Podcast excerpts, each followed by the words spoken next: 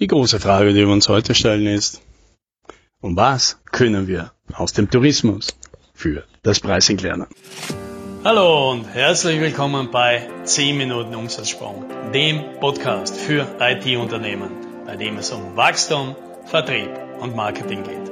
Mein Name ist Alex Rammelmeier und ich freue mich, dass Sie dabei sind.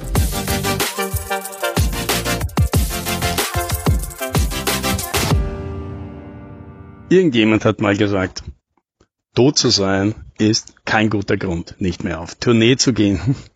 Und ich weiche das ein bisschen ab und sage, ja, auf Urlaub zu sein ist kein Grund, einen Podcast auszulassen. Deswegen mache ich heute hier einen Podcast aus dem Val Sugana, irgendwo in der Nähe von Trient. Da sind wir an einem See. Und hier machen wir unseren Podcast. Kann man vielleicht hören, ich habe mein übliches Equipment nicht dabei, es gibt ein paar Nebengeräusche. Ich hoffe, das stört nicht so sehr. Was ich mitbringen möchte, ist ein paar Beobachtungen, die ich hier aus meinen Ferien für das Pricing mitnehmen kann. Und das ist dir wahrscheinlich auch schon aufgefallen, dass, wenn du in Urlaub bist, alles irgendwie teurer ist und irgendwie ist das auch okay.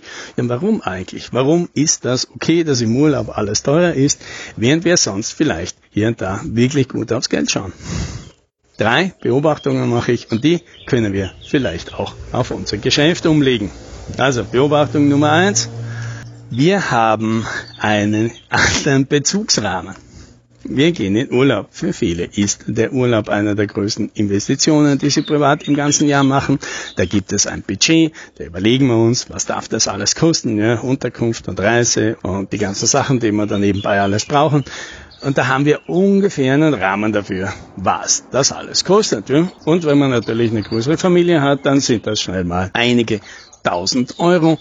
Ja, und an diesen tausend Euro, an diesen, ich sage jetzt mal 5000 Euro zum Beispiel, wird jetzt alles andere gemessen. Und jetzt wird jede kleine Investition, ja hier ein Parkplatz und da ein Aufpreis für die Flugreise und da noch eine Versicherung, das wird dann gerne im Verhältnis zu den 5000 Euro gemessen und nicht zu dem, was man vielleicht woanders dafür bezahlen würde. Ja, ich shoppe insofern da nicht rum. Das ist auch viel schwieriger im Urlaub, kennt man die Alternativen nicht so gut.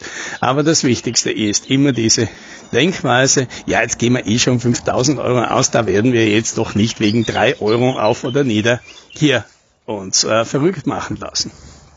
Ja, dasselbe gilt natürlich auch im Geschäftsleben. Wenn wir eine kleine, aber wichtige Leistung zu einem großen Projekt beitragen will, hat oft den Vorteil, wenn man das Projekt eine Million Euro kostet, man leistet einen guten Beitrag damit, dann ist es meistens völlig egal, ob diese Leistung jetzt 25 oder 35.000 Euro kostet, was natürlich für den, der das anbietet, ein deutlicher Unterschied ist. Für den Projektanbieter eher nicht. Wenn, ja natürlich nur wenn, man glaubwürdig rüberbringen kann, dass man aber dafür wahrscheinlich für dieses Projekt eine wirklich gute oder vielleicht auch die beste Leistung anbieten kann. Projektbudget gibt es her, gespart wird eher an den ganz großen Posten und nicht an den Kleinigkeiten, die wichtig sind.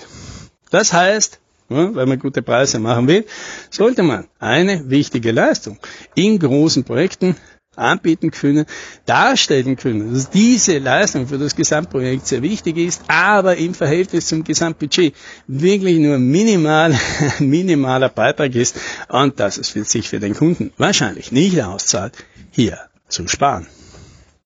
Beobachtung Nummer zwei, ja. Warum akzeptieren wir das? Der Shop im Campingplatz zum Beispiel viel teurer ist als irgendein Geschäft, das ein bisschen außerhalb in irgendeinem Dorf ist, wo die Einheimischen einkaufen.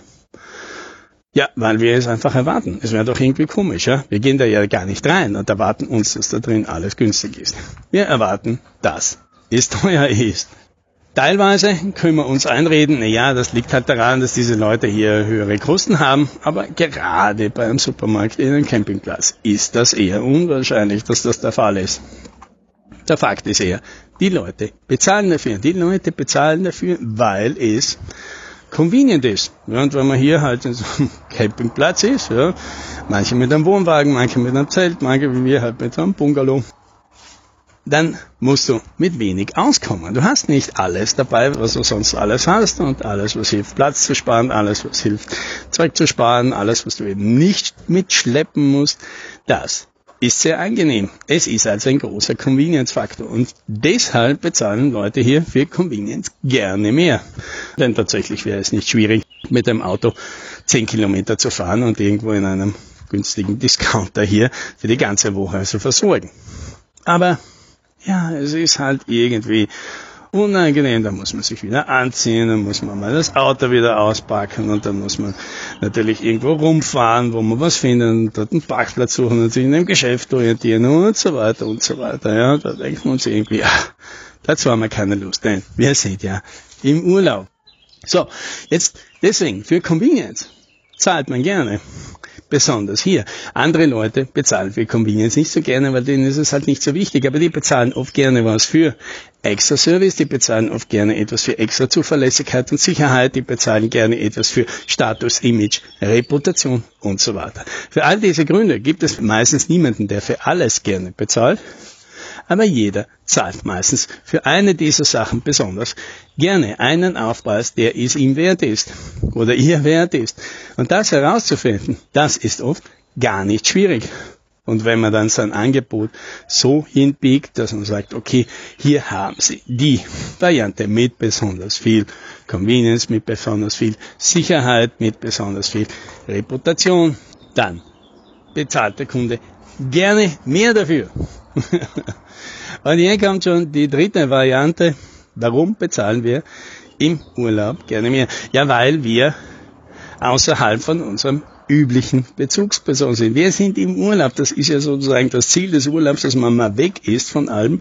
Aber damit ist man auch weg von seinen ganzen Referenzrahmen.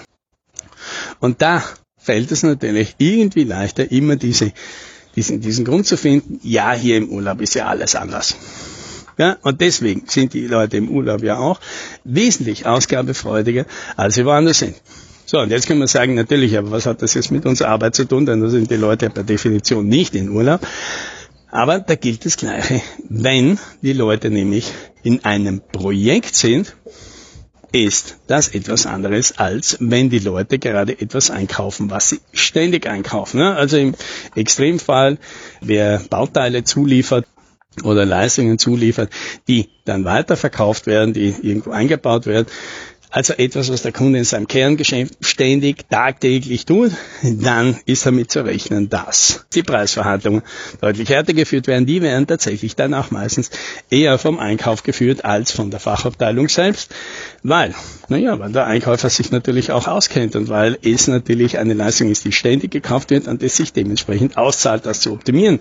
Weil bleiben wir wieder bei dem Beispiel von dem 25.000 Euro Projektleistung oder 35.000 Euro Projektleistung dass der Einkauf sich damit beschäftigt, sich da einarbeitet, sich da umschaut, einen Haufen Arbeit reinsteckt, das zahlt sich wahrscheinlich kaum aus, wenn der vermutet, naja, dann sparen wir uns vielleicht durch härtere Verhandlungen bis zum Schluss 3.000, 4.000 Euro, die geben wir ja schon allein durch das aus. Wenn das aber natürlich eine Leistung ist, bei der der Kunde jedes Jahr Millionen ausgibt, weil er sie so oft und so häufig kauft, dann ist natürlich die Bereitschaft wesentlich größer da zu investieren. Und dann wird das natürlich auch schwieriger und dann legt der Kunde auch wesentlich mehr Energie darauf, dass er gute Alternativen findet, um eine starke Preisverhandlungsposition zu haben. Ja, und das heißt für uns wieder, wer im Projektgeschäft ist oder wer auch in einem Nicht-Projektgeschäft ist, aber dem Kunden immer wieder erklären kann, dass diese Situation, in der wir hier sind, nicht so einfach vergleichbar ist mit der vom letzten Mal. Der hat es oft deutlich leichter und kann dementsprechend deutlich höhere Preise durchbringen für die gleiche Leistung als jemand anderes. Ja, und das wünsche ich dir. Schönen Urlaub, happy sailing.